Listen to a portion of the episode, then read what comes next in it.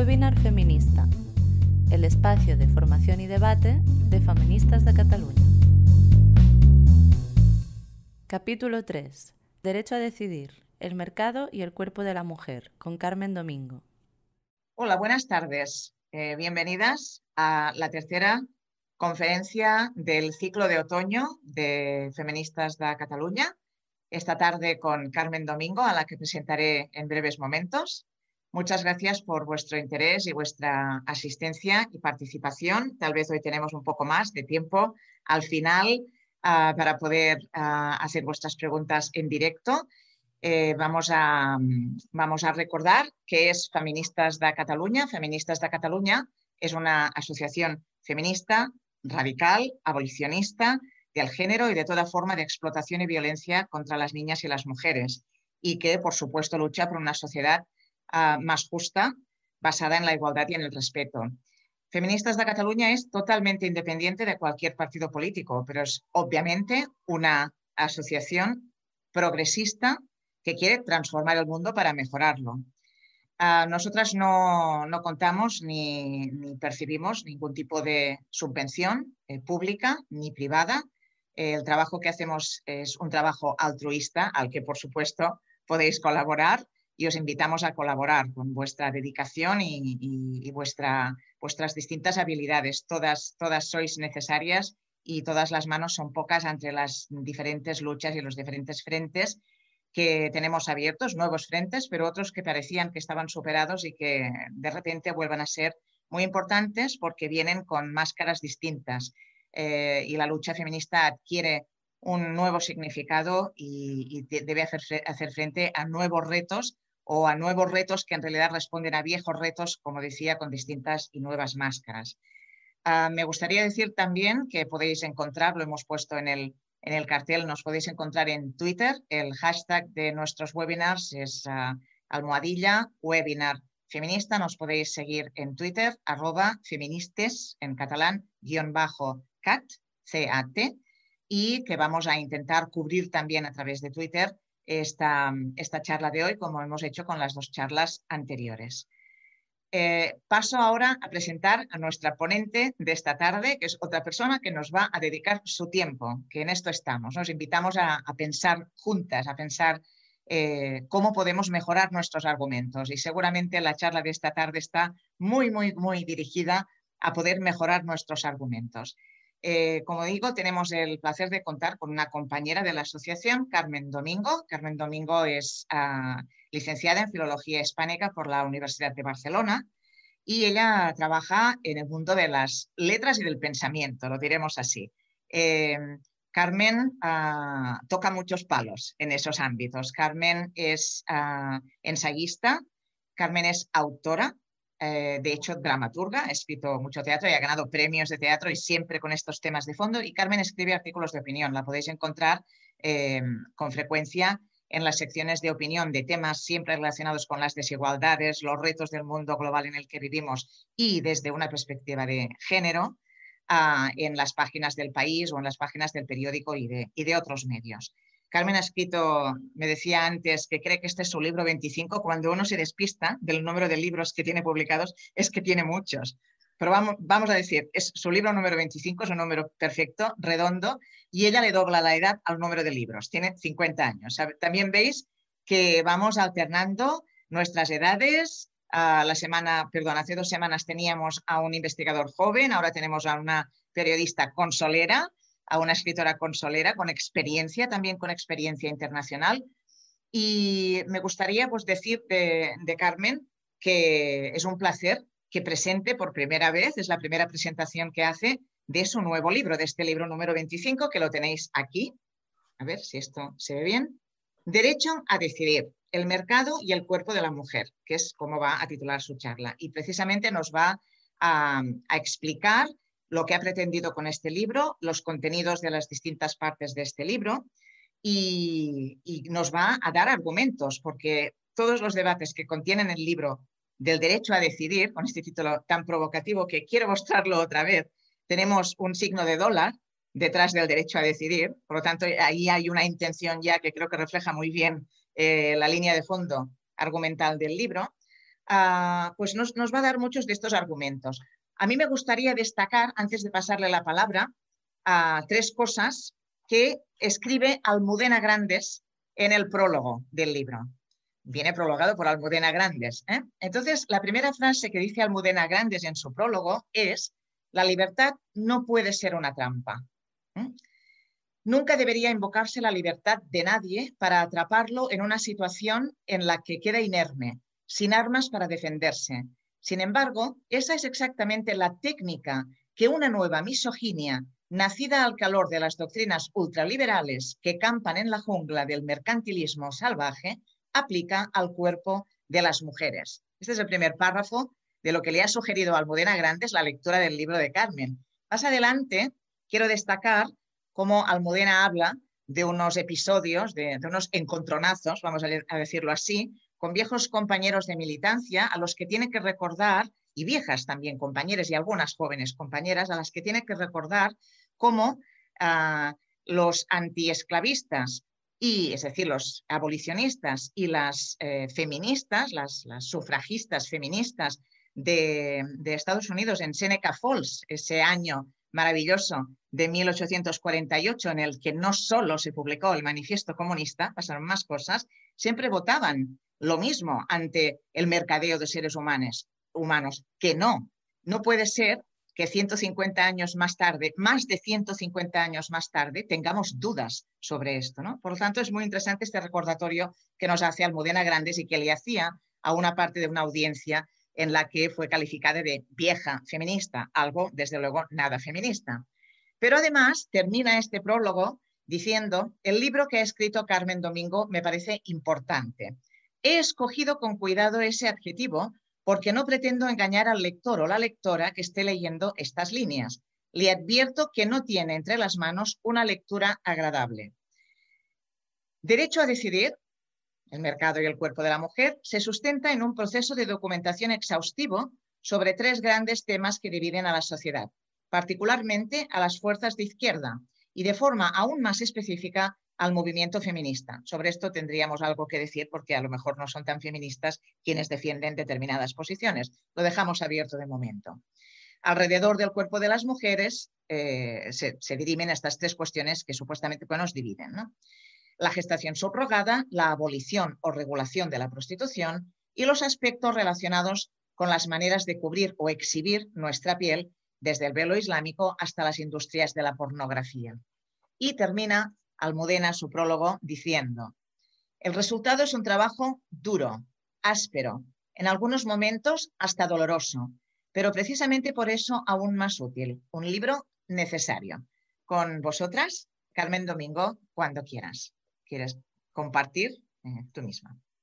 Bueno, antes de compartir pantalla voy a saludaros así virtualmente. Eh, además de saludaros, voy a disculparme porque me, estoy, me siento un poquito rara hablando así como a la pantalla de un ordenador. Espero que no se note mucho, que me siento un poco rara. Eh, os voy a compartir la pantalla del PDF que he montado para, para esta charla. Como decía Silvia, el PDF o la charla esta parte de, un ensayo que, acabo de, publicar y entonces yo no lo había pensado, pero casi ha sido ella misma la que me da la idea esta, estos días atrás. Al final he decidido, ¿se ve bien? Sí. Sí. Al final he decidido que, bueno, como esto estaba relacionado, que hacía tres bloques en la charla, ¿vale?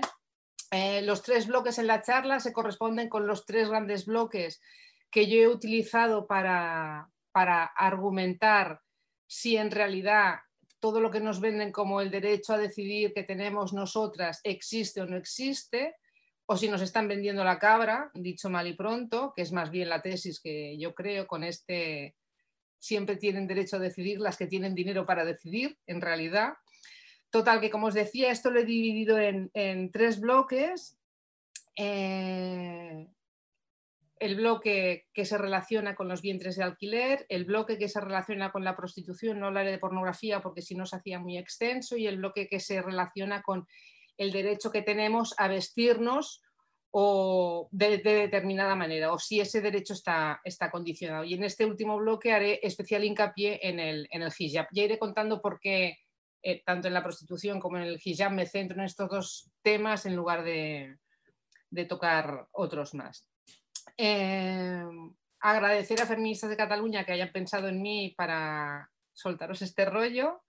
Deciros que igual en algún momento os parece que estoy descubriendo la sopa de ajo, es verdad, no la estoy descubriendo, todas tenemos o nos flota un poco esto que voy a explicar o tenemos la idea de, por dónde van los tiros, de por qué el dinero acaba siendo siempre el justificante donde nos ponen a nosotras como elemento del que, del que sacar un beneficio.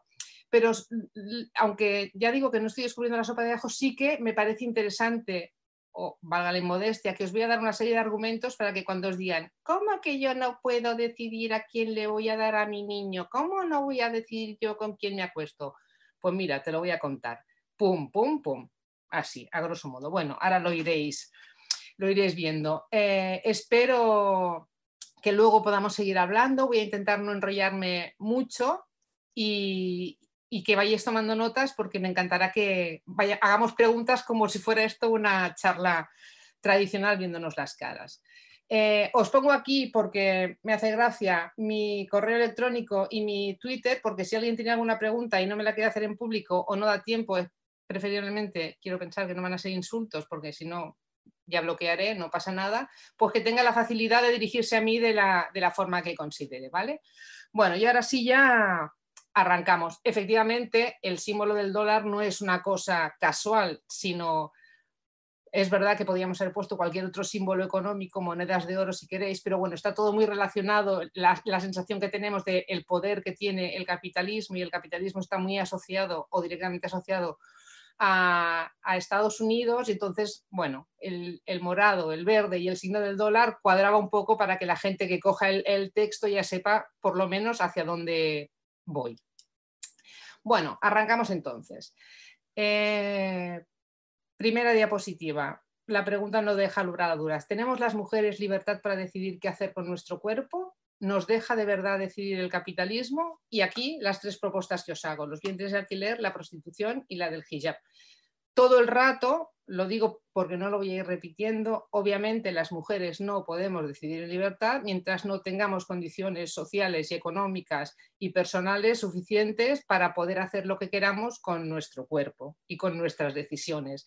Desde el momento en el que hay ricos y pobres, los pobres nunca van a poder decidir.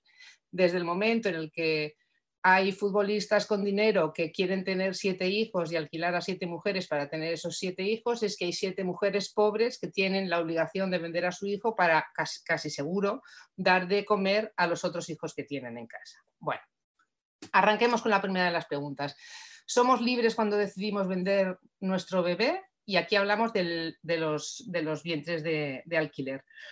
En los últimos años, supongo que lo habréis oído, ha aumentado de forma bastante significativa la reflexión sobre los problemas que atañen a las mujeres. Se ha puesto como de moda el, feminismo. Los dilemas que asedian a los cuerpos, a nuestros cuerpos, y como consecuencia de estas demandas feministas, ha, habido gente que se ha creído que la forma de solucionarlos es que nosotras pongamos a disposición libremente nuestros cuerpos. Y así es como el feminismo real, como dice Silvia, aquellas las, las, que defienden el derecho a decidir con los cuerpos, en realidad desde mi punto de vista tampoco son verdaderas feministas. Así es como el feminismo, digo, ha, saltado y se ha puesto en contra y ha empezado a plantearse cosas que a lo mejor hasta ese momento no se, no se había planteado. En especial, ha cuestionado aquellos temas relacionados con algo que parecía superado ya desde el aborto, de si las mujeres tenemos derecho a decidir o no qué hacer con nuestro cuerpo. En el aborto ya quedó claro que éramos nosotras quien teníamos derecho, pues ahora en el siglo XXI, muchos años después, tenemos que volver a explicarnos que somos nosotras las que tenemos que decidir y no los demás los que tienen que decidir por nosotras. Un derecho a decidir asumida la legitimidad, como digo, del aborto, que atañe además a muchos dilemas. El dilema de la abolición o regularización de la prostitución, el, poema, el, dilema de la prohibición o la imposición del hijab en el mundo musulmán, o la, la libertad o no cuando una se hace un implante mamario, o la ilegalidad que quiere convertirse en legalidad de alquilar a una mujer con el propósito de dejarla embarazada y acabarle comprando el hijo cuando está acaba de dar a luz.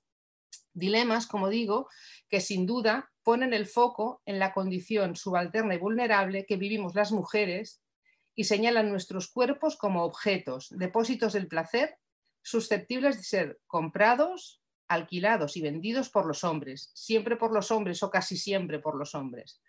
Asuntos acerca de la dignidad y hasta el orgullo de los demás que nos dejan en no pocas ocasiones poco margen de maniobra para decidir qué hacer al respecto. ¿Cómo consiguen engañar a las mujeres? ¿Cómo consiguen engañarnos hasta que se nos abren los ojos? Bajo la trampa, bajo el argumento de la libertad de elección, que, debemos hacer, que debe hacernos reflexionar acerca del concepto de libertad que manejamos en el mundo en el que vivimos, que en realidad no existe, porque cuando tú vives en un mundo como el que estamos nosotras inmersas, que es el mundo del capitalismo, solo tienen libertad aquellos que tienen dinero para ejercerla.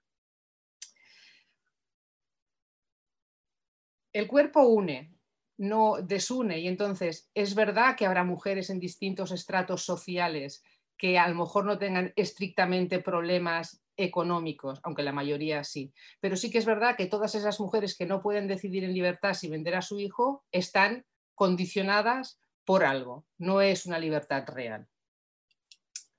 Arranquemos por la importancia de las palabras.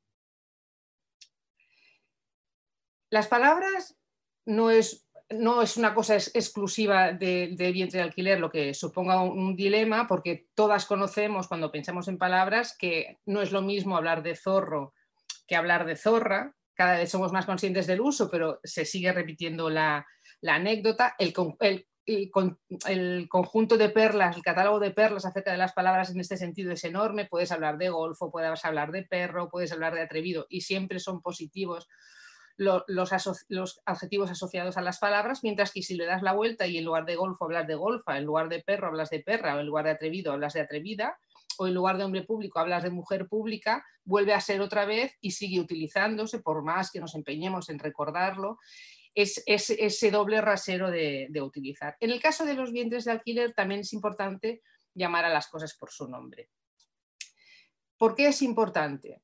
Aquí os he puesto seis ejemplos. No es lo mismo madre de alquiler que vientre de alquiler, no es lo mismo maternidad subrogada que gestación por sustitución, no es lo mismo gestación subrogada, no es lo mismo explotación de las mujeres con, fines reproductivos, con lo cual vemos que el tema de a qué, qué nombre le damos a cada cosa se sigue reflejando en los nuevos temas que suscitan a la mujer. En su momento, ahora volveré a estas palabras, teníamos que distinguir, tenemos que distinguir ahora todavía, y de hecho la derecha ya se encarga siempre de utilizar la palabra adecuada, entre aborto voluntario o interrupción voluntaria, no es lo mismo clonación terapéutica que clonación de embriones, ni bebé salvador o bebé medicamento, es decir, que las palabras condicionan la recepción que tenemos de eso que queremos explicar en este momento. ¿Qué pasa en el caso de los vientres de alquiler? Si cogemos la expresión vientre de alquiler, maternidad por sustitución o incluso gestación subrogada, en realidad son eufemismos, eufemismos casi positivos para el que los utiliza en el caso de, la palabra maternidad, porque la palabra maternidad, cuando tú oyes la palabra maternidad, lo asocias a la persona que ha tenido al niño, a la persona que ha tenido al bebé y que se encarga de cuidarlo. La función de las madres, la función de maternal es cuidar al niño. ¿Qué pasa entonces? Que si en lugar de utilizar maternidad de alquiler utilizamos vientre de alquiler, queda un poco más evidente que no son madres las que lo reciben, sino compradoras o alquiladoras de ese vientre de alquiler. de ahí la palabra de alquiler. Sin embargo, yo prefiero utilizar también la palabra madre de alquiler porque en realidad la que pare es la madre y entonces estaríamos hablando de madre de alquiler. De, todos, de todas estas denominaciones, yo sigo pensando que la más adecuada sería madre de alquiler, pero autorizaría o, bueno, utilizaría también sin mucho problema vientre de alquiler y desecharía todas las demás.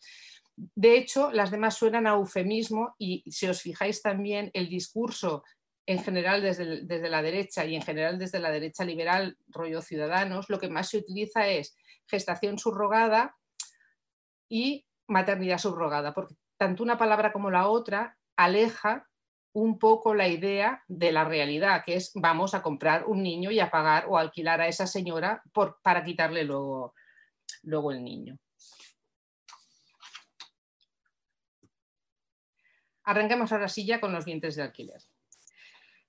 La verdad es la verdad, diga la Agamenón o su porquero. como dijo Machado en, Juan de Mairena. Así que no podemos discutir lo indiscutible. Y ya lo dice el derecho romano, mater siempre certa est. O sea, no hay duda. Madre es aquella que ha dado a luz. Luego los padres ya veremos quiénes son o quiénes no son, pero lo que no hay duda ninguna es la, el origen del bebé, la madre.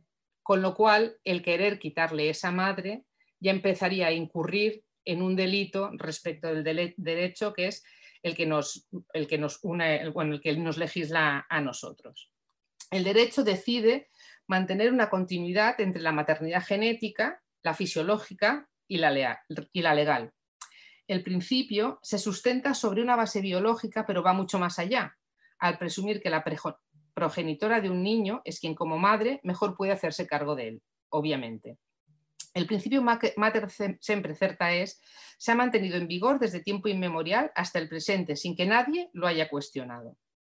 De generación en generación se ha corroborado que la mejor garantía para el desarrollo del niño es atribuir la maternidad legal a quien lo ha parido. Así pues, para proponer un cambio en el criterio de atribución de la filiación, aunque sea para un número reducido de casos, el primer paso consiste en demostrar que ese criterio de separar la maternidad legal y la biológica resulta tan idóneo para el interés superior del menor como el actualmente vigente. ¿Por qué digo esto? Porque una de las de los reclamos o una de las demandas o uno de los, de, los ítems de, aquellos que defienden los vientres de alquiler, obviamente no es estar preocupado por el, por el niño y su relación con la madre, sino el que esos niños consten directamente como hijos de una madre concreta. ¿Os acordáis lo que pasaba con, el franquismo, con los niños robados del franquismo, que entraba por un lado la madre generalmente pobre de izquierdas, a la que consideraban que por ser pobre de izquierdas no tenía derecho a tener más niños y de pronto le decían, este niño se ha muerto y ese niño salía por otro lado y recibía el nombre de otra madre. Pues es una cosa muy parecida. En este caso, ahora empezamos a ver un poco la luz de por dónde iban esos, esos robos desde el año 41, diría yo, hasta el año casi 85, diría también.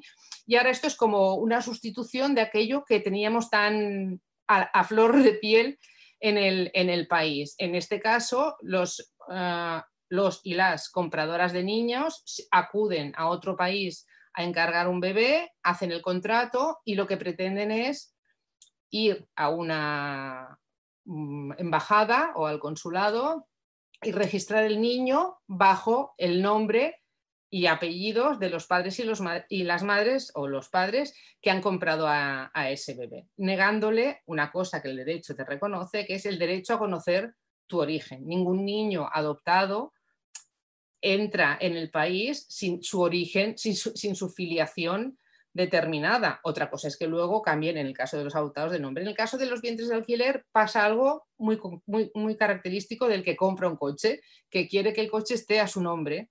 Y si este coche no está a su nombre, parece que no les hace la, la misma gracia. En España, el Comité de Bioética, que es un grupo multidisciplinario cuya función es hacer frente a los dilemas éticos y es de carácter consultivo, llegó a una conclusión respecto de este tema. La importancia de la gestación en el proceso procreativo y en la vida de cada ser humano no debe relativizarse y, en consecuencia, se debe proteger el vínculo de cada ser humano con su madre biológica. Por tanto, es ilegal ir a un país, hacer un alquiler de vientre y contratar a una madre de alquiler y volver a este país con ese niño en la afiliación de tu libro de familia como si fuera hijo biológico tuyo.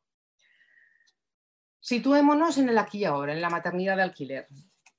Eh, voy un poco rápida porque, bueno, porque hay muchas aristas en todos estos temas, pero que prefiero contaros un poquito de todo que, extenderme mucho en, algunos temas hay dos tipos de madre de alquiler, en realidad ahora solo hay uno, uno muy concreto, pero la cosa arrancó con dos tipos de, madres de alquiler.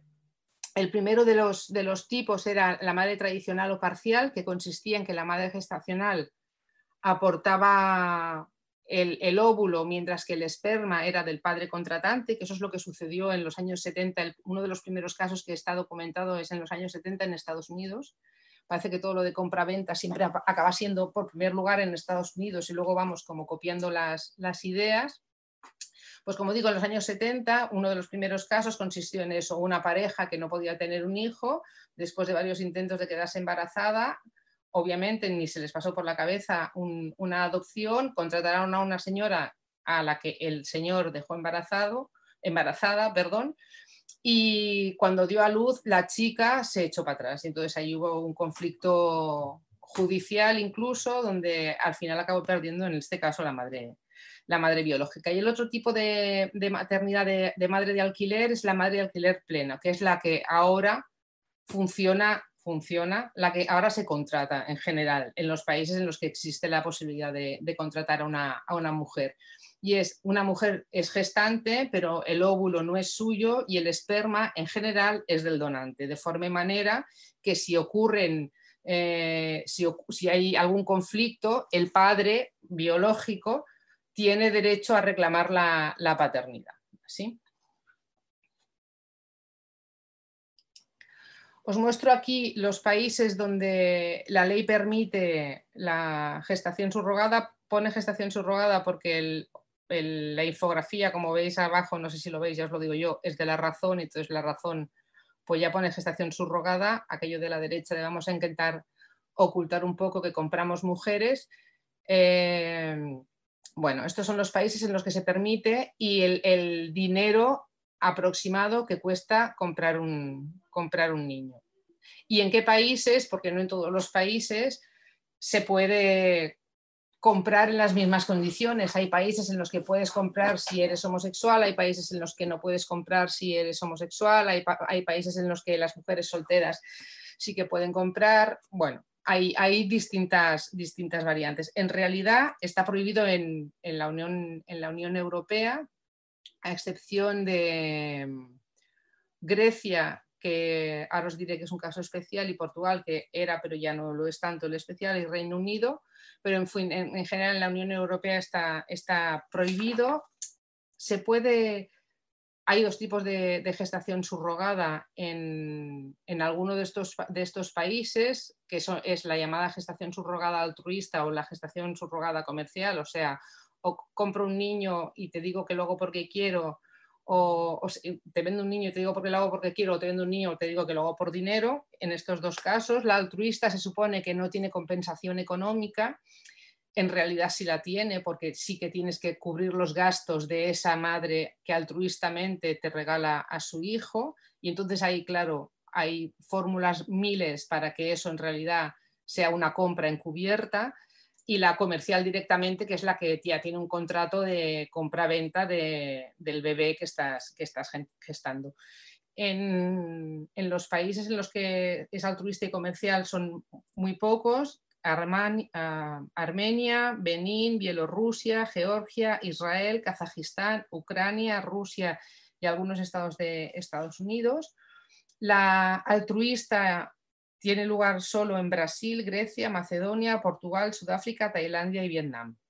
Eh, en un proyecto de ley que no llegó a ningún sitio, por suerte, y esperemos que no llegue a ningún sitio, que, hizo, que, tenía previsto Ciudadanos, pero que creo que no pudo tramitar porque, pues porque o había elecciones o cosas de estas que les pasan que no les da tiempo de trabajar lo suficiente, por suerte, lo que proponía Ciudadanos todo el rato era la gestación altruista. Como os he dicho, eso de decir yo altruistamente doy mi hijo, bueno, siempre da lugar a que eh, la, abramos la puerta por detrás y eso acabe no siendo altruista, sino una compra-venta encubierta. En cualquier caso, obviamente, no se puede autorizar ni la altruista ni la no altruista. Es decir, que vender o dar una persona tendría que ser o debería ser o no debería legislarse nunca y debería considerarse siempre un delito. Como ha dicho Silvia antes, o sea, hemos abolido la, la compra-venta de esclavos desde el siglo XIX y ahora resulta que si son bebés o si son mujeres nos hace un poquito más de gracia si lo escondemos detrás de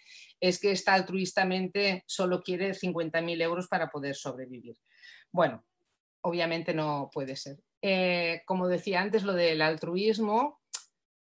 Ahora os he puesto unas imágenes un poquito irónicas. ¿A quién creéis que pedirán altruismo para que no parezca compra-venta de personas? ¿Al médico? ¿Al abogado? ¿A la industria farmacéutica? ¿Al político? ¿A la mujer embarazada? ¿Quién creéis de estos que no van a acabar comprando, cobrando su trabajo. El médico no va a cobrar por el trabajo que hace, el abogado no va a cobrar por, la, por el contrato que está redactando, la industria farmacéutica va a dar gratis. No, resulta que las únicas que somos altruistamente generosas con el fruto de nuestro vientre vamos a ser las mujeres, que ya son casualidades, pero en fin. Ya os digo, es un poco irónico esta diapositiva, pero claro, tampoco estoy descubriendo la sopa de ajos y digo que en nuestra sociedad lo que, lo que intenta ocultar de todo, e, detrás de todo esto es defender la satisfacción de las mujeres, de, los deseos. Es decir, que detrás de vamos a ser altruistas hay alguien que dice yo lo que quiero, lo que deseo con toda mi alma es tener un, es tener un hijo.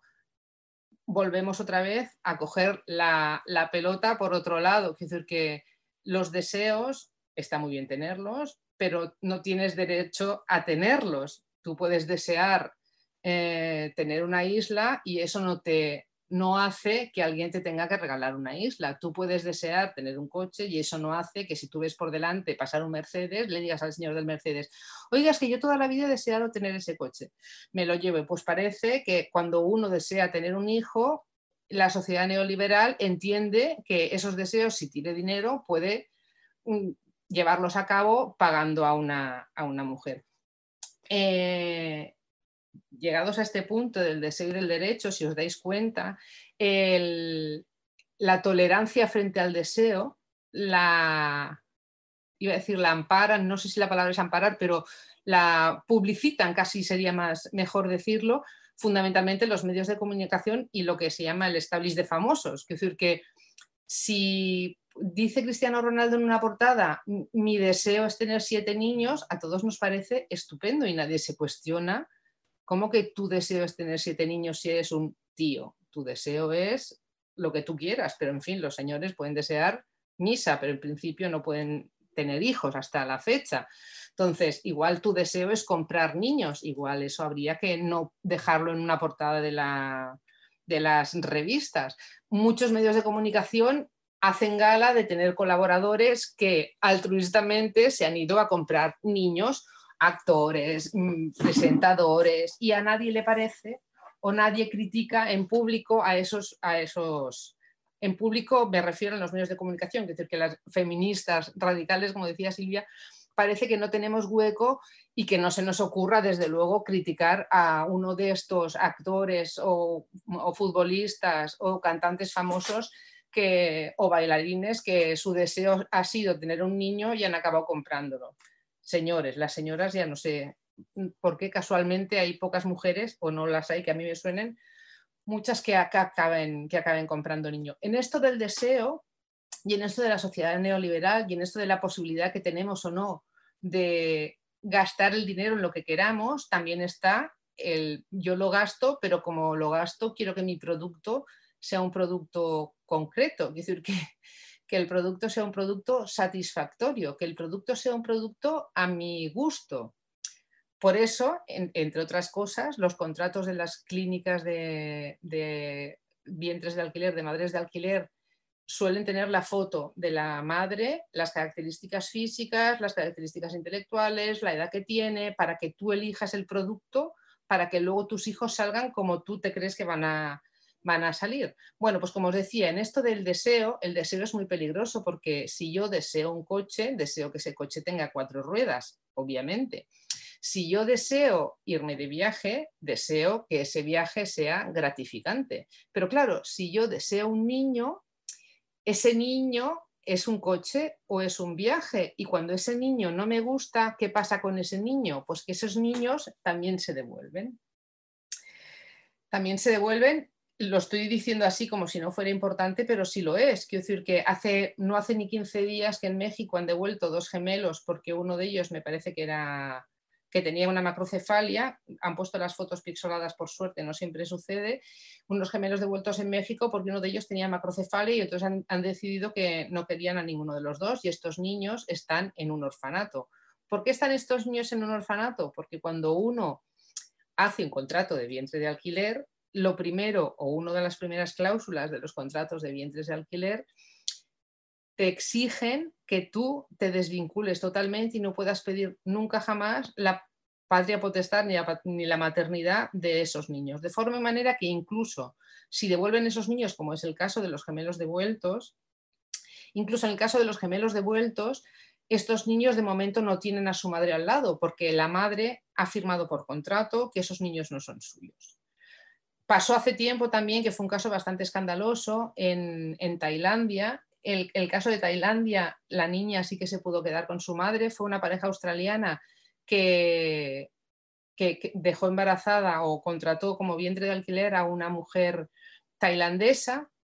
La, mujer, la tailandesa, mm, se quedó embarazada de gemelos. En principio a los australianos que no tenían pensado tener gemelos no les pareció mal, incluso les hizo hasta gracia, hasta que dio a luz la mujer, la, tailandesa y uno de los nenes eh, era, era síndrome de Down. Claro, las piezas estropeadas, entre comillas, no la quisieron. Entonces, ¿qué hicieron? Se llevaron al bebé sano y dejaron el bebé con síndrome de Down con la madre. En el caso de Tailandia, el, como era al principio, en el contrato no se incluían tantas cláusulas y la madre sí se pudo quedar con, con la niña. Si no recuerdo mal, incluso le, han dado opciones desde el gobierno de Tailandia y desde entonces el gobierno de Tailandia se planteó muchas, muchas cosas respecto de lo de los vientres de alquiler. Pero es que la historia no acaba aquí, en el caso este del síndrome de Down, que parece que es una película rocambolesca y que si te la cuentan porque la has leído, si no, no te la creerías. Los padres australianos que compran a esta señora sus dos bebés y que se llevan solo uno, el padre de el padre comprador, el que va a comprar, el australiano que va a comprar es un señor que tiene delitos de pederastia. Quiero decir, que la cosa se puede complicar mucho cuando estamos hablando de comprar o no un coche si no lo quieres, pero también se puede complicar mucho cuando las exigencias en los contratos son siempre sobre la madre de alquiler, pero nunca sobre los que compran. ¿Por qué no son las exigencias sobre los que compran? Porque como tienen dinero, al que tiene dinero se le supone que no hay que hacerle ninguna cuestión, basta con que saque el dinero que necesita. Porque como, estáis, como, iréis viendo, la trampa de por qué a la pobre se le exigen muchas cosas, porque hay muchos pobres a los que les puedes exigir muchas cosas y cuando juegas con la miseria de la gente, la gente por miseria, para salir de esa miseria, es capaz de hacer muchas cosas. ¿Por qué al rico no? Pues porque estamos viviendo o han montado una sociedad en la que por defecto tener dinero es mejor que no tenerlo, tener dinero te hace mejor que el que no lo tiene y a partir de ahí todo se pervierte. ¿Cuánto se pervierte? Pues se pervierte hasta tal punto que tú puedes comprar y, devolver un niño. ¿Qué pasa cuando comentas esto? Pues que hay gente que defiende, que, es capaz de, defender este tipo de actitudes. Aquí os he puesto un tuit porque justamente, ya veis que la fecha es del 10 del 11, o sea, de anteayer como, como aquel que dice, donde en el momento en el que salió todo lo de los bebés mexicanos estos que os he comprado, que uno de los niños nació, nació enfermo, eh, se dedicaron a justificar el, por supuesto, que como, claro que pueden ser devueltos, puede ser devuelto quien sea. Bueno, pues no, no puede ser. Primero, ya no se puede comprar a la gente, pero es que segundo, ya la ética de alguien que es capaz de justificar que puedes devolver un niño igual que puedes devolver a un adoptante, pues ya te dice mucho del tipo de personajes que son capaces de defender la, compra y venta de los, de los niños. Eh, bueno, no sé ya dónde estoy porque no paro de hablar y me estoy saltando cosas. Bueno, todo bien. Vamos a, contar antes de seguir, que me quedan dos cosas más de, vientres de alquiler, a ver quiénes son las gestantes. Las gestantes son de tres tipos. Las gestantes son, unas, son personas que actúan desinteresadamente en, un caso, que es el caso más extraño y más estrambótico, si queréis, y de los que se dan un 0,1%, es decir, que es muy poco frecuente, que es el caso de la gestante altruista que tiene vinculación directa con la madre, o sea, o su hija o su madre. Es decir, que eso es lo que se entiende como altruista desinteresada en primer grado. Ya os digo que eso es muy poco frecuente, entre otras cosas, porque la vinculación es tan directa que no acaba dándose. Y esto es el, caso que defienden mayoritariamente en Reino Unido y en, Canadá. Otro tipo de gestante es la que mantiene una relación comercial que es la más frecuente con los comitentes. Los comitentes son aquellos que firman un contrato para comprar un niño del mismo país. Y otro que es el, que en nuestro país se da mayoritariamente, es la gestante que vive en un país distinto al de los comitentes, o sea, de los compradores. Y este es el caso más frecuente hoy en día en España. Esta relación, bueno, en España y en el resto del mundo. Esta relación contiene muchos elementos que pueden conducir y conducen, obviamente, a la explotación de la gestante.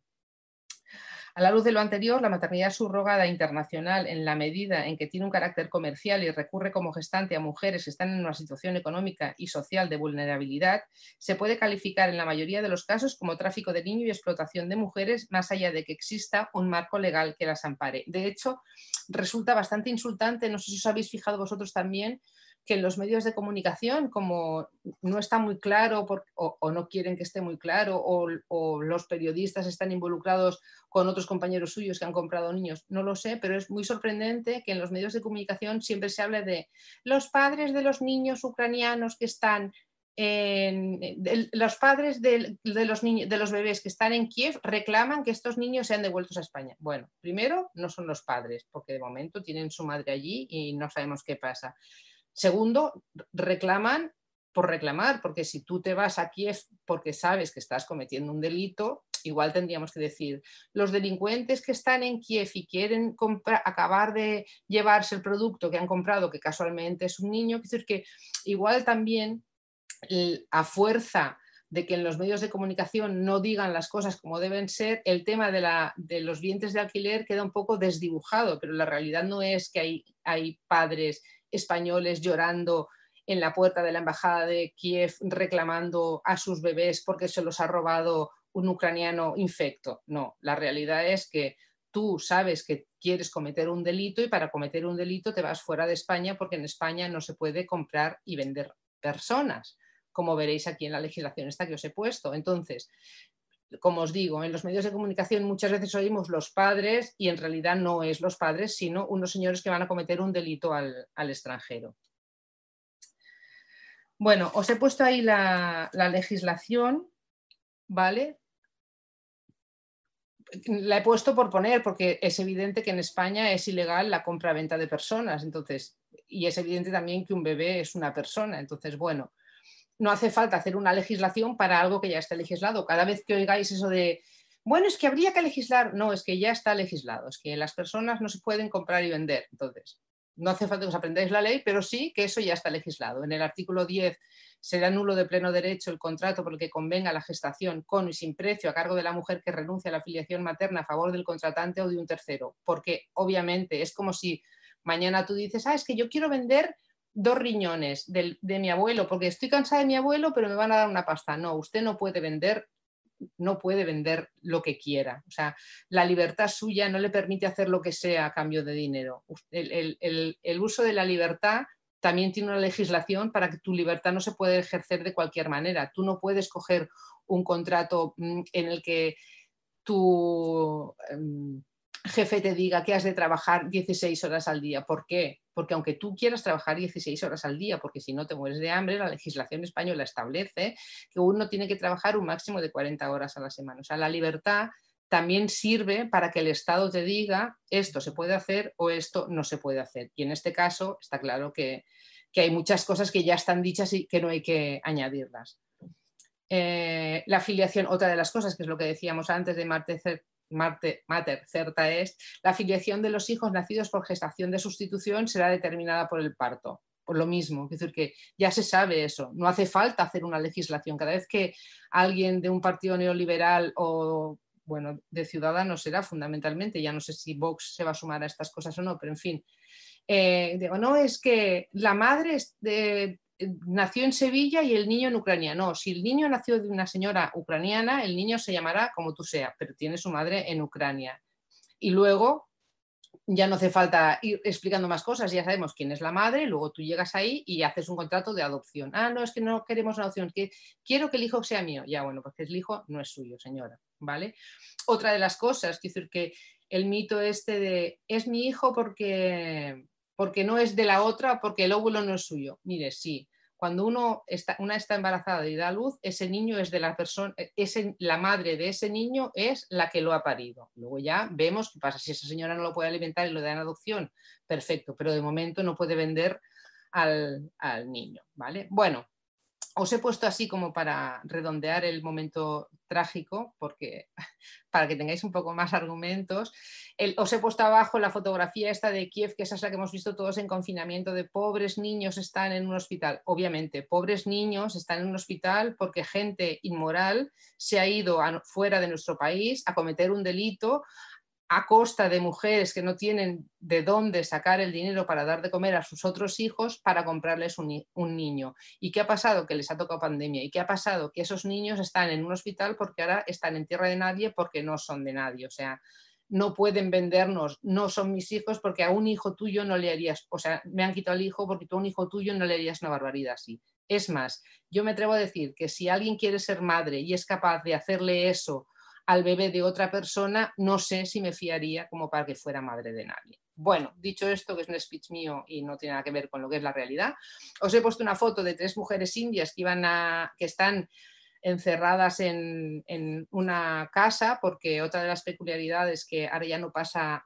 de forma tan bestia, pero antes sí pasaba, y es que lo que hacían era trasladar a las mujeres en la India, fundamentalmente en Ucrania eso no lo han hecho nunca, pero en la India sí, las cogían y las trasladaban de una punta a otra de la India para que no tuvieran contacto con su lugar habitual de residencia ni con la gente con la que, estaba, con la que estaban relacionadas para que no, ni pudieran arrepentirse, ni pudieran escaparse, ni pudieran irse. Así que las llevaban de un poblado a, a, otro, a 20 kilómetros. Obviamente estas señoras no tienen margen de maniobra ni sus familias para encontrarlas y las aislaban para que no se arrepintieran y poderles quitar a los, a los niños. Abajo es una de las habitaciones de las salas donde las juntan a todas porque parece que si están juntas, yo más bien diría que así economizan espacio y dinero, pero ellos dicen que es para que se encuentren más a gusto, cada uno puede entender lo que quiera.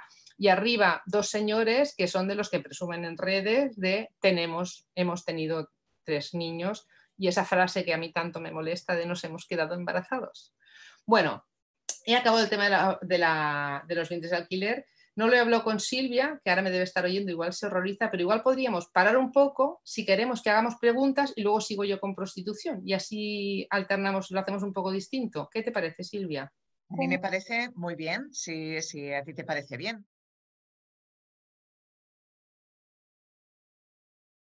Yo diría que se mantiene la misma. De hecho, creo que van a ir desapareciendo. Tanto la comercial va a ir desapareciendo paulatinamente. Ha ido desapareciendo. decir, que hay países que, antes, como Tailandia, sí tenían los bienes de alquiler legislados y ahora, de momento, ya han quitado los bienes de alquiler legislados solo para los, los mm, tailandeses. Ya no pueden comprar los extranjeros. Eh, es verdad que siempre tiene que haber un desencadenante, desgraciadamente, digamos, violento. Es decir, que en el caso de Tailandia fue que un día abrieron la puerta y encontraron en una misma casa 14 gestantes de un mismo tipo japonés. Y dices, hombre, a ver, o sea, ¿tu ansia, tu deseo de ser padre necesita 14 niños? ¿O es que vamos a traficar con órganos de niños? ¿O es que tienes una enfermedad mental y quieres hacer algo con los niños, claro, les pareció, digamos, sospechoso cuando menos. Y a partir de ahí dijeron, bueno, igual los japoneses no son buenos, vamos a limitarlo a los nacionales y no los extranjeros. En cualquier momento habrá algún tailandés tarao, como los hay en todos los países, tailandeses. Mm, españoles y, mm, marroquíes y todos tendrán que ir legislando en contra. Es decir, que a mí la sensación es que quizá se acabe autorizando la altruista en primer grado o madres o hermanas, pero que se limite a eso. Entonces ahí sí que es más complicado que se demuestre lo de la economía o el chantaje moral. Pero bueno, como mucho yo diría que se acabará legislando una, cosa de ese estilo.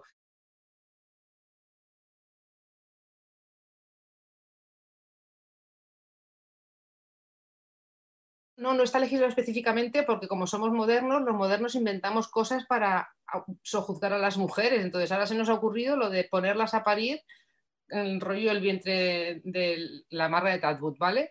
Claro, no está legislado, pero es que tampoco está legislado que yo no pueda vender mi córnea y obviamente yo no puedo ejercer un derecho de libertad y vender la córnea a otra persona. Igual que tampoco está legislado que yo no te pueda vender mi hígado, porque, ¿sabes? Es decir, que hay muchas cosas obviamente que no están legisladas, pero que sí que es verdad que la legislación que existe te da alas como para que eso puedas, bueno, Dolores Delgado lo tuvo claro, decir, que fue de las ministras que rápidamente dijo, bueno, hasta aquí hemos llegado. En Ucrania ya veremos lo que pasa, pero estos señores no pueden llegar aquí con estos niños comprados. Y de hecho están parados ahí todos los contratos de, vientres de alquiler que están, que están en, en Ucrania.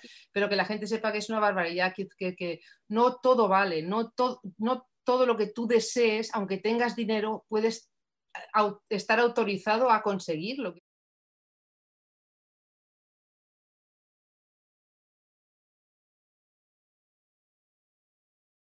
Sí, es muy curioso, es decir, que cuando tú adoptas y se escapan, como vamos, todos recordamos lo de Galicia, muchos mm, flecos, sí que hay, pasas mil filtros, no económicos, que, no, te los piden específicamente económicos, pero sí mentales para que nos entendamos, es decir, que, y penales, lo cual no es nada malo. En cambio, en el, caso de la gestación, ¿qué pasa con los vientres de alquiler? Pues que volvemos a lo mismo, que no se trata de, desear. Que en el caso de la, adopción está muy claro que es verdad que, no, nadie favorece a nadie, todo el mundo se está ayudando. Los, niños que llegan porque necesitan y los padres que van porque necesitan. Que hay como un deseo de maternidad de, ayudar al otro y que el otro y del otro ayudarte a ti también, si tú quieres. Pero claro, el caso del vientre de alquiler es, yo me quiero comprar un coche, me quiero comprar tres niños. Lo único que te hacen es mirarte la cuenta corriente. Si tu cuenta corriente está saneada,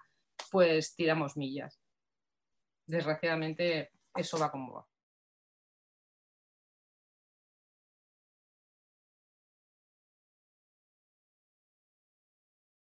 Vuelve a ser otra vez cosa de ricos y pobres. Tú vas a Ucrania y en Ucrania haces un contrato de vientre de alquiler con una ucraniana que necesita el dinero y entonces alguien la convence de que la forma de tener, o, ella acaba convencida de que la forma de tener dinero es quedándose embarazada de un señor o de, externo, ¿vale? Bueno, total, da a luz el hijo.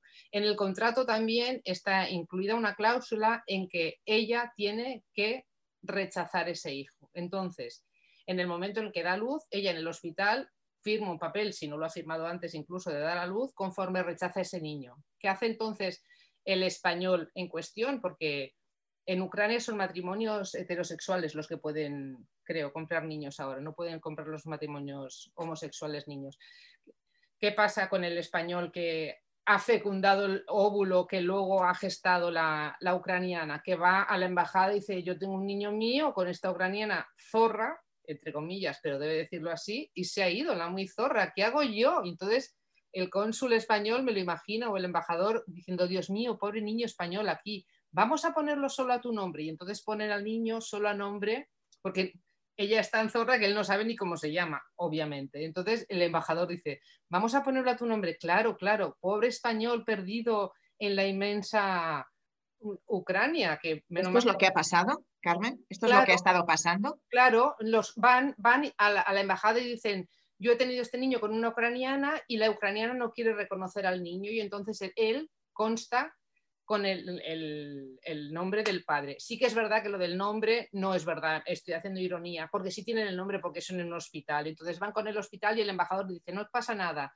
en tu pasaporte, en el pasaporte del, ponemos el niño y madre que tienen que reconocerla cuando lleguemos a España. Entonces le dan un margen para que la madre acuda. La madre no acude nunca y al llegar a España lo que hace es que la mujer adopta el, niño y ya consta en el, en el libro familiar como solo la madre directa, porque la ucraniana ya no llega al pasaporte de familia, al libro de familia lo que haces es que la, ucraniana no vaya, no, acuda nunca a reconocer al hijo. Y como no acuda a reconocer al hijo, cuando pasa un tiempo, el sistema legal ucraniano dice que cuando pasan, no sé, me invento, 20 días, 7 días, 17 días, ese niño solo es del padre, no es de la madre. Y entonces, ¿qué pasa? Que como ese padre está casado con una señora, esa señora pasa a ser madre del libro y del niño y en el libro de familia solo consta la madre casada, para que nos la española y el español una de las paranoias del que compra un niño es yo no quiero que mi niño de mayor sepa que, que, lo he comprado, claro,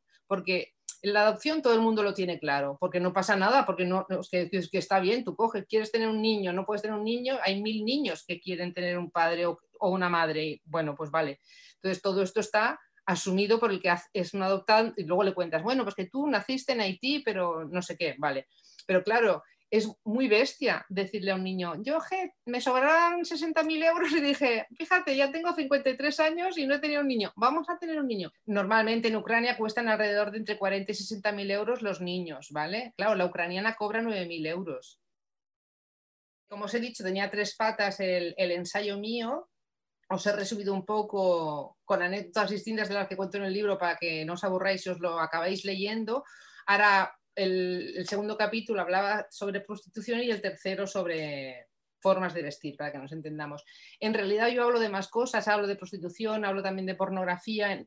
Ahora voy a hablaros solo de, prostitución porque, bueno, para no extenderme y, para no destripar todo, todo lo que yo he contado, a veces mm, cuando me pongo a hablar de prostitución, por momentos pienso que es un tema superado, pero, pero está claro que no es un tema superado y que, por ejemplo, en pandemia hemos visto claramente que todo el mundo, todos los sectores, de, todas las profesiones hemos oído hay que cuidar a no sé quién, hay que vigilar a no sé cuántos, hay que hacer un ERTE con no sé quién y de pronto nos hemos dado cuenta de que nadie ha pensado que en los prostíbulos seguía habiendo prostitutas que seguían pobres contagiándose hasta que, claro, en un pueblo de no sé dónde, tres clientes se han contagiado. Entonces, ah, sí, es que había prostitutas. Hombre, caballeros, es que lo que no puede ser es que estemos pensando solo en lo que nos interesa a nosotros y no pensemos nunca en los demás, ¿vale? Decir, que en realidad vengo a decir que esto no es un tema ni muchísimo menos superado, sino parece que,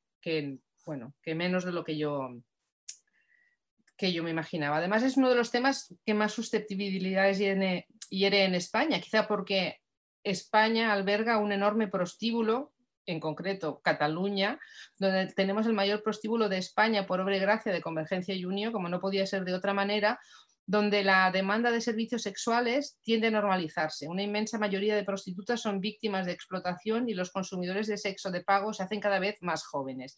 Eh, voy a hacer un paréntesis aquí muy cortito. Así como en el primer tema parece, hasta que alguien diga lo contrario, que los partidos de izquierdas están claramente unidos en contra de la posibilidad de legislar los dientes de alquiler. De vez en cuando a Más Madrid o uno de estos se le ha escapado o incluso a la Beatriz Jimeno. Hay que legislar no sé qué, pero bueno, parece que las han logrado parar y que la izquierda en principio no, no tiene intención de legislar los dientes de alquiler.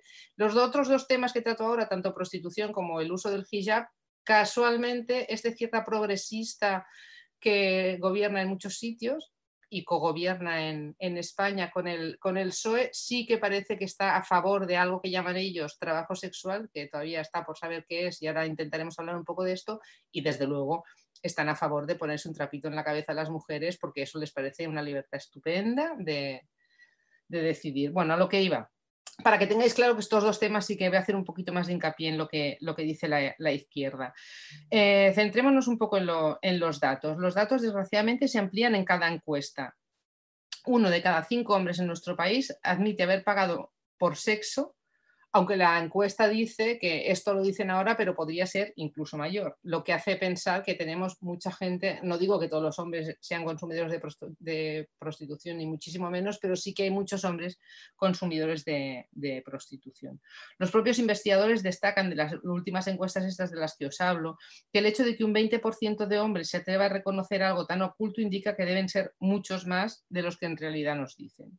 Pensar que las ONGs antetrata son más pesimistas y estiman que no es uno de cada cinco hombres los que consumen prostitución, sino uno de cada tres los que han contratado en algún momento servicios sexuales en España.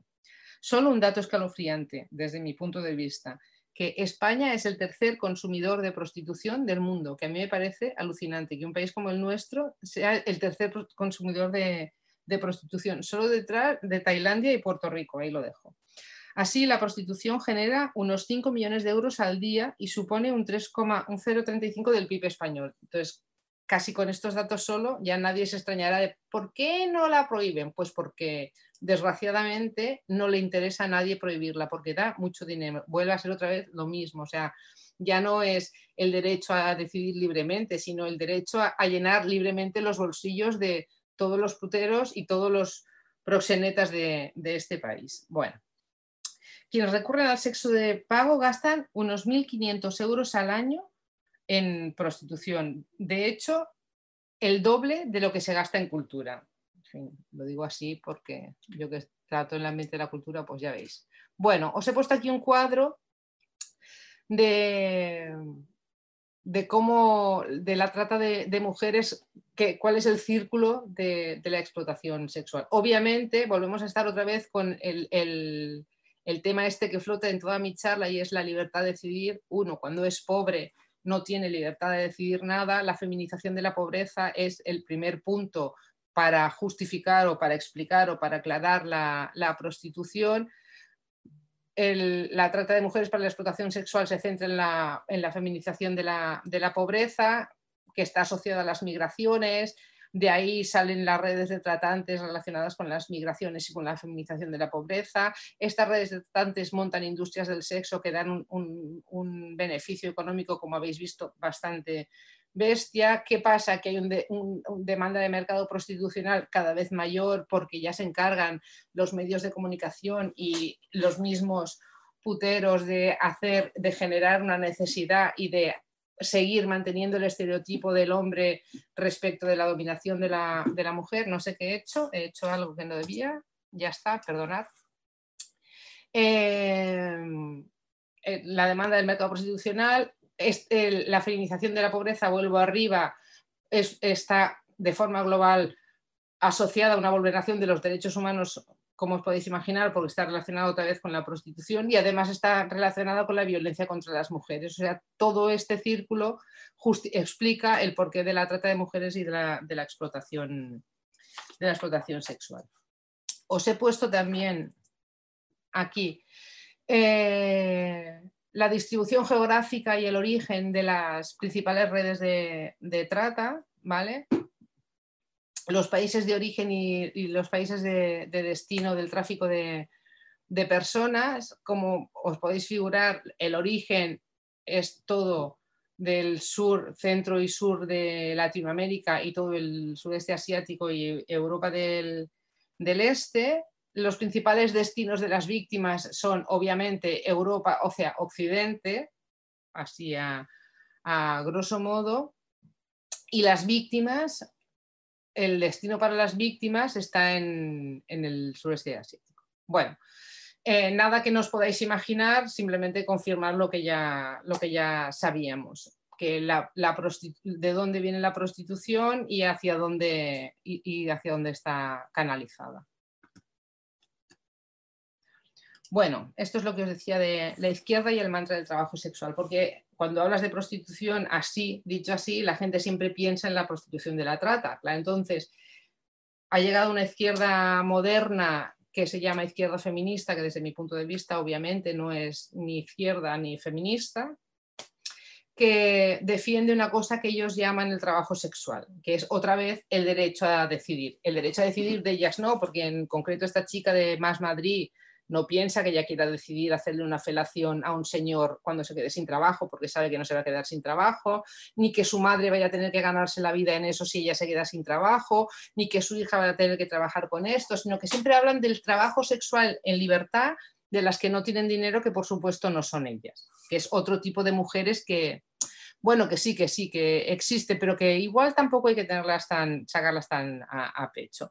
Recordemos, he puesto una foto aquí que, que le colaron un gol por la escuadra, pero que lo resolvió bastante bien Magdalena Álvarez, que fue la autorización involuntaria por parte del gobierno de construir un sindicato de prostitutas y que fue eso lo que volvió a poner sobre la mesa el asunto de, la, abolición de la prostitución. No sé si os acordáis que en la legislatura anterior colaron un, gol, obviamente, que luego fue borrado de, de inmediato, que un, llamado Sindicato de Prostitutas, que es otras, que son estas que están en el balcón del Ayuntamiento de Barcelona, eh, quisieron legislarse como, como, sindicato. Obviamente, en cuanto se dieron cuenta que alguien había metido la pata, lo echaron para atrás. Es un sindicato que no puede ser sindicato porque no, se puede, no puedes legislar al empresario. Es como si en el sindicato de agricultores fueran los empresarios los que estuvieran sindicados y no los agricultores, para que veáis un poco la inverosimilitud del, del la situación, pero claro, eso les ha servido también para colar un poco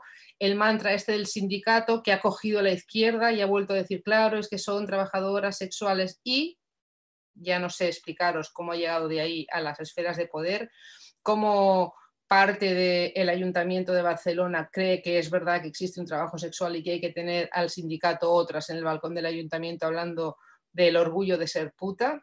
No, me preguntéis porque se me escapa cómo, pero sí que os digo que es muy fácil desmontar con argumentos el, el por qué el trabajo sexual no existe, porque a la pregunta de ¿qué me cobras tú por una felación? ya está.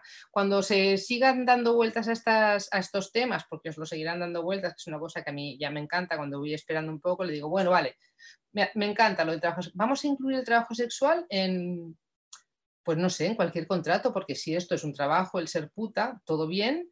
Cuando tú vayas a pedir un trabajo, pongo por caso de profesora de universidad, como es el caso de Silvia, en una universidad privada, como ser puta también es un trabajo, puede ser una cláusula. Y entonces que digan, todas las profesoras asociadas de antropología de 9 a 12 tienen que hacer felaciones a los catedráticos. entonces ya ahí un poco empieza a rechinar un poco, vale, igual las profesoras de universidad no les van a incluir eso. Bueno, no pasa nada, las secretarias. Las secretarias a las 9 de la mañana cuando llegan lo que tienen que hacer es eh, dejar que le toquen la teta el el jefe. Ah, no, claro, es que es... Ah, no, pero no habíamos quedado que esto era un trabajo o no era un trabajo, porque si es un trabajo vamos a incluir las prestaciones de ese trabajo en otras disciplinas, porque a veces hay una secretaria que hace también de traductora, pues porque no puede hacer una secretaria también de puta un rato, ¿no? A que eso ya queda un poco más claro que no puede ser así, porque seguro que muchas de vosotras tenéis profesiones que hacéis, además de lo vuestro, alguna cosita más y no os va a hacer mucha gracia que os incluyan eso. Felaciones, imaginaros que estéis de auxiliar de enfermería en un geriátrico. Claro, los señores, hay muchos mm, señores viviendo en el geriátrico. Bueno, pues estos señores que a lo mejor necesitan que alguien les ayude, pues nada, que os pongan a vosotras de 7 a 8 a aliviar las necesidades sexuales de los, de los enfermos o de los señores que estén ahí viviendo. No, ¿verdad? Bueno, pues es que es así de sencillo. Sin embargo, a pesar de que esto es así de evidente y de obvio, que tú no puedes contratar a una mujer para hacer contigo lo que te dé la gana, en Comú Pudem y en, bueno, en esta izquierda progresista se sigue hablando, como os he puesto aquí, porque es que esto fue, no he puesto la fecha, pero fue, si no ayer, anteayer, Marpuch, que es una ilustre colaboradora del, o sea, diputada de En Comú Podem, moderna, claro, y feminista de esas, entre comillas, lo que hace es volver a reclamar la, necesidad de legislar el trabajo sexual. Y siempre estamos con los mismos argumentos, no sé qué ha pasado aquí ahora, de, de, que uno tiene derecho a decidir lo que hace con su cuerpo. Oiga, no, uno no tiene derecho a decidir lo que hace con su cuerpo cuando lo hace porque no tiene más remedio que hacerlo para comer. Es verdad vamos a suponer que hay un 1 o un 0,1% de mujeres que voluntariamente se quieren ganar la vida follando. Todo bien, o haciendo lo que quieran. Me parece bien. Pues nada, que se den de alta de autónomos, o como yo, de espectáculo, que sabes que es el, autónomo que me toca a mí. Y a partir de ahí, que hagan lo que consideren. Pero lo que no podemos hacer ni podemos permitir es que desde, sobre todo, desde partidos progresistas o llamados de izquierda o desde supuestas feministas, se insista en lo del trabajo sexual porque estamos legitimando la compra y venta del cuerpo de las mujeres a antojo, en general, casi con el 99,9% de posibilidad de los hombres. Y volvemos otra vez a legitimar el derecho de los hombres a comprar a las mujeres pobres y con necesidades. Eh, bueno, ¿qué podemos hacer para disminuir o erradicar la trata de mujeres con fines de explotación sexual? Bueno, pues nada, perseguir el delito y además ayudar a la gente que se encuentre en, situación desfavorecida. Obviamente, o sea, no se trata solo de estar, de defender que también la abolición, sino de defender la abolición y de dar soluciones para que las mujeres que se ven obligadas a caer en, este, en esta red o, para, detener a, los causantes de la red tengan una, una salida laboral que las, les permita no tener que vender su cuerpo, porque a la que tú ofreces esa, opción, casi con toda seguridad van a optar por esa otra salida. Claro, ayer veía una foto espeluznante de una embarazada de seis meses que, que, se alquilaba para sexo en grupo. Claro, yo ya os digo que si a esa chica le dan salida, obviamente no va a querer ganarse voluntariamente la vida ejerciendo el trabajo sexual. E, esa chica está obligada porque no tiene más herramientas o no tiene más forma de, ganarse la, vida. Bueno, el, Código Penal, claro, castiga la trata de personas cuando es trata de personas, pero de momento la prostitución en nuestro país queda en un limbo, en un ámbito en el que todavía no hay una legislación específica al respecto. Parece claro, quiero pensar que va a ser así, que el, el PSOE va a ser, del, bueno, ahora le toca el PSOE, le toca Podemos, ya tengo un poco menos de confianza, pero parece claro que se, se va a intentar legislar la abolición de la prostitución en esta legislatura. De hecho, es una promesa que sí que existe en los programas electorales del PSOE en concreto desde hace tiempo y que parecía que iba a ser una cosa como, como inmediata. Como os he dicho y como habéis visto, el dinero que mueven es tal que, bueno, que hay que hacer muchos esfuerzos para, para, bueno, para poder ganarse a la, al, al, lobby este de, poder. Pero claro, es decir, de golpe de mano también podrían solucionar el, el problema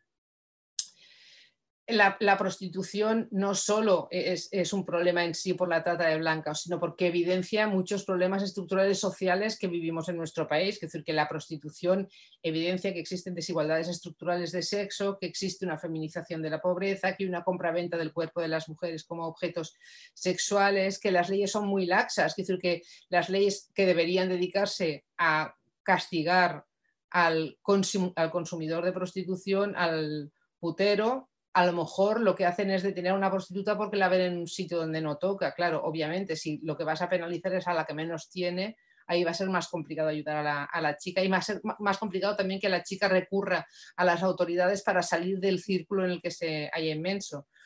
Eh, claro, hay faltas, falsas creencias de profesionales de la justicia y unos intereses económicos muy bestias creados por la industria del sexo que, bueno, que todo el mundo todo el mundo conocemos. Bueno, vamos adelantando porque ya se, nos estamos poniendo en más de una hora.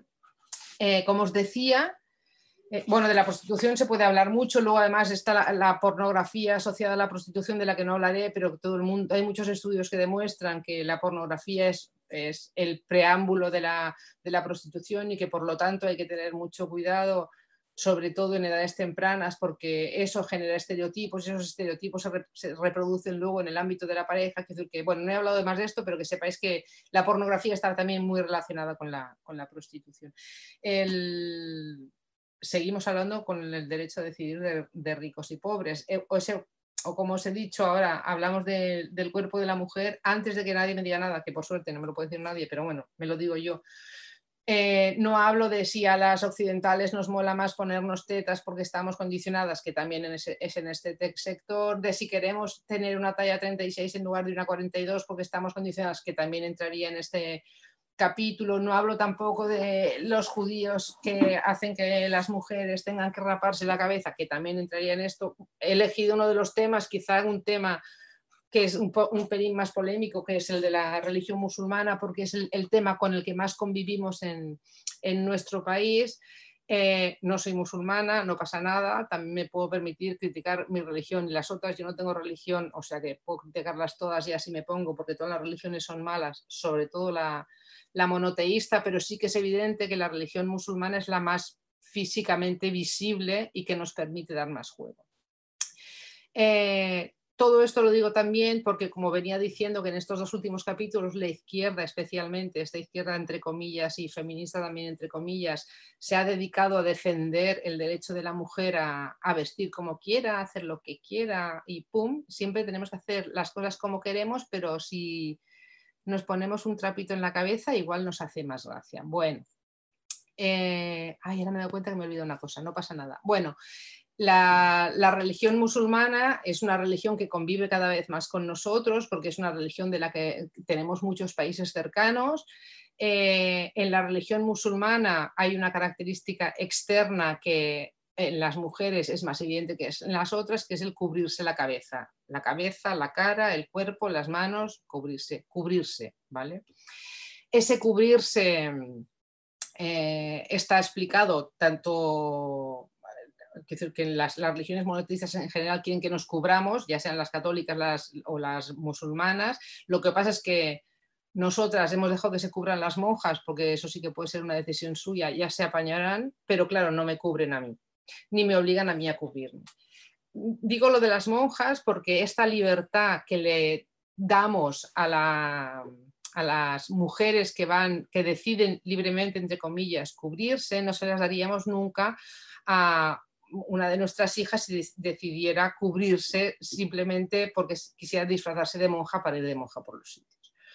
Eh, el derecho a, decidir cómo quiere una ir vestida, obviamente, es un derecho que tiene que legalizarse de alguna manera. O sea, tú puedes decidir que te pones el hijab en tu casa o, el burka si te da la gana, pero el Estado tiene que velar por la integridad de todos los ciudadanos y si somos un, un Estado aconfesional, que no laico, pero sí aconfesional, igual que no tenemos una cruz en las escuelas públicas, no tendríamos que dejar que entrara un hijab. ¿Por qué? Pues porque igual que no hacemos defensa de una religión, no tenemos que hacer defensa de otra. Y ahí es donde vuelve otra vez la izquierda bien pensante a, defender. Claro, se olvidan, como os he puesto aquí los ejemplos, de las condenas de activistas iraníes, las lapidaciones de mujeres que no se ponen, las no se ponen el hijab, o sea, el, derecho a defender que una se pone el hijab cuando quiere está muy bien si ese derecho fuera un derecho universal.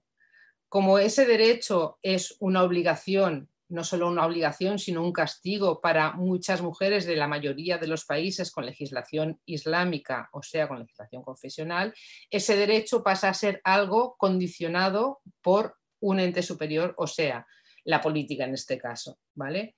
¿Por qué no tenemos que extrapolar y decir, bueno, pues en las calles de Barcelona se pueden poner hijab porque una es libre de hacer lo que quiera, pero claro, en Irán ya legislarán en Irán lo que quieran. Es verdad, nosotros en Irán no podemos legislar nada. Máxime podemos decir, joder, en Irán, qué huevos tienen de hacer a las tías no sé qué, qué mal, vamos a intentar firmar los, los manifiestos que haga falta, que Amnistía Internacional los ponga a parir, lo que consideren, y, pero más no podemos intervenir. Pero sí que podemos intervenir aquí porque es verdad que a lo mejor hay alguna mujer que se pone voluntariamente el hijab, yo no digo que no, pero sí que es verdad también que si hay alguna mujer que quiere voluntariamente no ponérselo, las estructuras sociofamiliares que, tienes, que tienen alrededor muchas veces o la mayoría de veces van a impedir que se lo quiten. Si además nosotros como sociedad laica, sobre todo desde la, parte laica del Estado, que decir, en los ayuntamientos, en las, en las escuelas, en las universidades, no obligamos o no penalizamos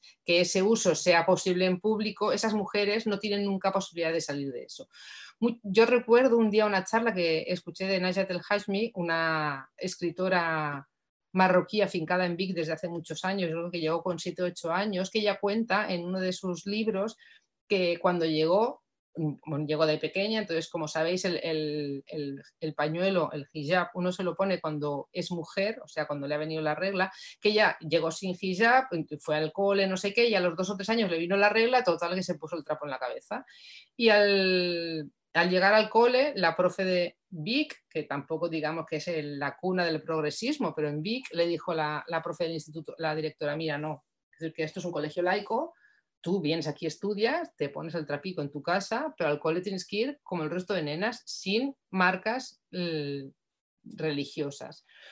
Que al principio se cabreó, que luego se rebotó, pero luego pensó, bueno, yo prefiero estudiar y luego ya vemos qué hago. Y que gracias a esa obligación, entre comillas, de la directora que le explicó, mira, tú haz lo que quieras, pero en el colegio es un, colegio, es un ámbito el ámbito eh, escolar es un ámbito laico, no te lo tienes que poner, que gracias a eso ella evolucionó y acabó haciéndose la feminista que soy, que si no la habéis leído yo os recomiendo que la, que la leáis. Bueno, pues eso, que es un poco la teoría esta. qué pasa? Que aquí aparece la izquierda esta diciendo, bueno, es que la tolerancia y la multiculturalidad, que casualmente la multiculturalidad siempre nos la aplican a nosotros, o sea, el derecho a decidir si queremos o no follar a cambio de dinero es un derecho de las pobres mujeres, claro. El derecho a decidir libremente si nos ponemos un trapo para que porque además lo grande del trapo es yo me pongo el trapo para no provocar al señor de enfrente, al tanto, o sea, me lo pongo yo encima porque el otro es un salido que no es capaz de controlarse. Pues también es una cosa como de libertad y decisión personal de, una. Bueno, dicho esto, no me enrollo más, son las ocho y media, me dejéis que acabe con dos líneas del libro mío que me parecía que era así como para dar un cierre glorioso al, tema. Eh, y, cerrar la conferencia con esto, ¿vale? Bueno. Como hemos visto, el buenismo de cierta izquierda obliga a respetar un hijab en aras de una cultura que no respeta a las mujeres, a vender nuestros cuerpos porque eso supone también una defensa de nuestro derecho a trabajar en lo que queramos. Parece que ser mujer, de izquierdas, de raza blanca y occidental, obliga a incorporarse discursos de diversidad cultural en los que se acepta que las mujeres sean sometidas por patrones patriarcales establecidos desde la religión musulmana para no ser tachadas de islamófobas o colonizadoras. Parece que debamos tolerar la venta de nuestro cuerpo. No podemos permitirlo. Parafraseando a Clara Campoamor, que ya durante los lejanos años 30 del siglo pasado se atrevió a afirmar, el siglo XX será feminista o no será. Nuestro siglo XXI sí que debe ser, sin duda, el de la verdadera revolución feminista. Por eso, aunque las dificultades son muchas, por más que probablemente algunos de nuestros enemigos estén en nuestras propias filas, a pesar de eso, no podemos desfallecer ni bajar la guardia.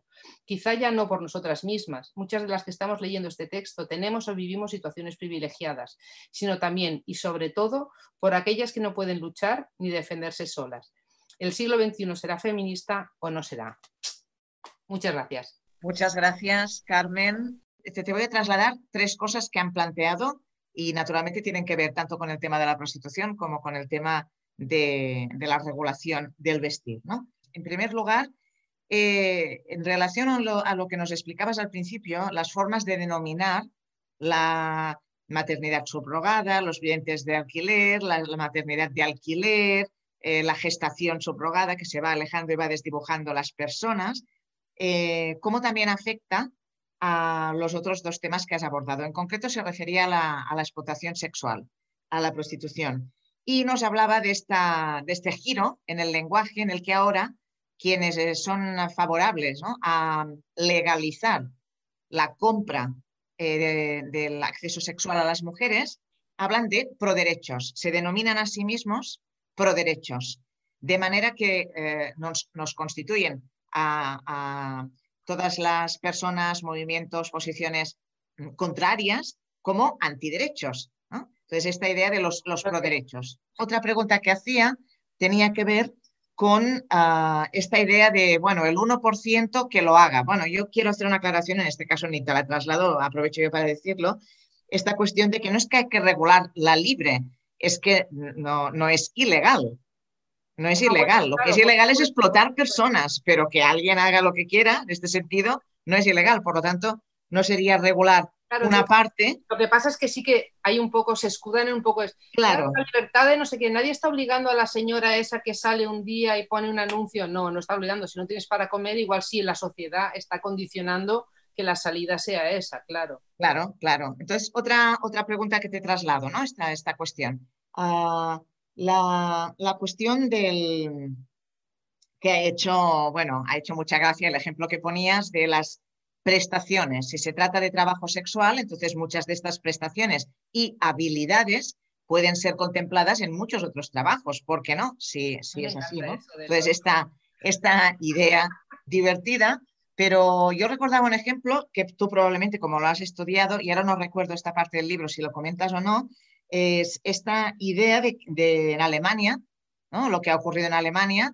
donde si tú estás en paro y eres una mujer y te pueden ofrecer trabajo en un bordel, si lo rechazas te quedas sin, prestaciones. No sé si, si puedes ahondar un poco en esta idea. Claro, si ser es un, claro, si ser puta es un trabajo, tú te vas a INEM y dices, mira, faltan en aquel burdel dos de 27 años, las quieren así, mira, tú cuadras, vete para allá, allí necesitan una embarazada, mira, les vienes bien porque les da igual que estés embarazada mira, y aquí quieren una coja, porque claro, esto también funciona así, o sea, que el mundo de, o sea, no era Dalí el único salido, había mucho, hay mucho tarado así en el mundo de la prostitución, entonces, bueno, vamos a incluirlo, entonces, vale, en aquel bordel usted puede ir a trabajar, ¿se ha quedado? Vaya, la han echado del trabajo, qué pena, pues mire, aquí me, me acaba de entrar una vacante para la yunquera, la va a flipar, y ya está, claro, es que... Pues eso ocurre en Alemania. Claro, en Alemania ocurre y ahora están echando para atrás esa legislación. Cuando llaman a una blanca del ensanche, ya entonces nos parece un poquito preocupante. Mientras son emigrantes sin papeles, que no tienen forma de entrar en, el círculo laboral, que, tenemos los, las demás el privilegio de entrar, claro, entonces estas, bueno, ¿qué hacemos? Pues las dejamos que trabajen en lo que quieran. Es que, claro, vienen y trabajan en lo que quieran. Oiga, no, esto no funciona así, claro. Otra pregunta que me entra, porque tú has hecho muchas referencias a eh, Podemos, en cómo Podemos, al gobierno, pero me entra también una pregunta, de hecho la han, formulado al menos tres compañeras, varias compañeras, decían, ah, bueno, el PSOE ha gobernado muchísimos años y no se ha visto que haya hecho nada en este sentido más allá de declaraciones, ¿no? ¿Tienes algo que decir respecto a esto? No, algo que decir, nada, es verdad que el PSOE ha estado muchos años gobernando y hasta ahora no hemos sacado el cadáver del Valle de los Caídos, el PSOE ha estado gobernando muchos años y hasta Zapatero no hubo una ley de memoria histórica, claro, es que no, es que no, ni tengo ni, ni, tengo por qué disculpar al PSOE, ¿sabes? Porque no, no, claro. Lo único que agradezco es que el PSOE lo tenga y no se mueva de ahí. Y lo que más me preocupa es que estén compartiendo gobierno con un partido que parecía que era de izquierdas y feminista y, resulta que es machista y veremos a ver si de izquierdas, ¿sabes? Muy bien. Tus opiniones contundentes. Esto es un espacio de absoluta libertad, ¿no? no sin duda. Y sin, sin eh, debatir, discrepar, uh, decir a las cosas por su nombre Ah, para intentar entender con mayor profundidad, desde luego no podemos avanzar y tenemos mucho trabajo porque a través del lenguaje, a través del empobrecimiento, a través de la subalternización, eh, de hecho, estamos ante un riesgo espeluznante de retroceso en los derechos de las mujeres basadas en el sexo. La libertad no existe cuando hay empobrecimiento de las mujeres, cuando se mantiene el empobrecimiento por, por diferentes mecanismos eh, legales, culturales, etcétera, aunque, aunque tengamos una una aparente igualdad formal, al mantener el empobrecimiento o al aumentarlo, naturalmente pues estamos más sujetas a, la, a, la, explotación. Por lo tanto, por empobrecimiento y por subordinación y o por subordinación, naturalmente, uh, estas, estas tres uh, situaciones que tú has abordado las podemos analizar desde la misma perspectiva.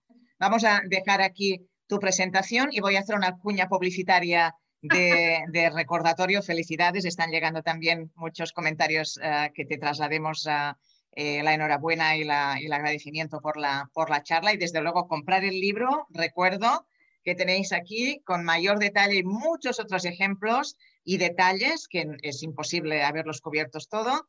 Eh, derecho a decidir, el mercado y el cuerpo de la mujer. Lo encontráis prologado por Almudena Grandes en la editorial a Cal en una colección de libros que se llaman A Fondo, pero que son libros en realidad de divulgación de los temas candentes que nos ocupan desde una perspectiva progresista. La cuña publicitaria es recordaros que el día 3 de noviembre tenemos nuestra próxima conferencia a cargo de Marina Privarnat Vila, que nos va a hablar de aquello que investigó en profundidad en su tesis doctoral, que ya defendió hace un año y ha llevado mucho tiempo investigando esto, que tiene que ver precisamente con el cómo cómo están sucediendo estas cosas que pensábamos que íbamos hacia mayores cotas de igualdad, de justicia, de libertad, etcétera, pero están sucediendo cosas que están penetrando en la cultura juvenil a través de las nuevas tecnologías, de las nuevas prácticas culturales y ah, que nos están, que nos están ah, actualizando de manera totalmente insospechada ah, formas de refuerzo del patriarcado, de la, subordinación, de la interiorización, de, la sexualización ah, entre las chicas jóvenes. Y que eh, a finales de noviembre tendremos también, y en relación, están muy relacionadas todas las charlas, pero en relación directa con lo que ha planteado Carmen hoy, la presentación del libro que ha salido hoy, a Drets Fràgils, una autobiografía de una generación de donas, Derechos Frágiles, autobiografía de una generación de mujeres, de nuestra compañera también Gemma Lienas, que precisamente va a abordar esto desde una perspectiva de un recorrido histórico y generacional. Es decir, que todas nuestras charlas nos ayudan a pensar. Muchas gracias a nuestra ponente de hoy y a nuestras colaboradoras y a todas las personas que habéis estado aquí asistiendo y contribuyendo con vuestras preguntas y comentarios. Buenas tardes y hasta la próxima.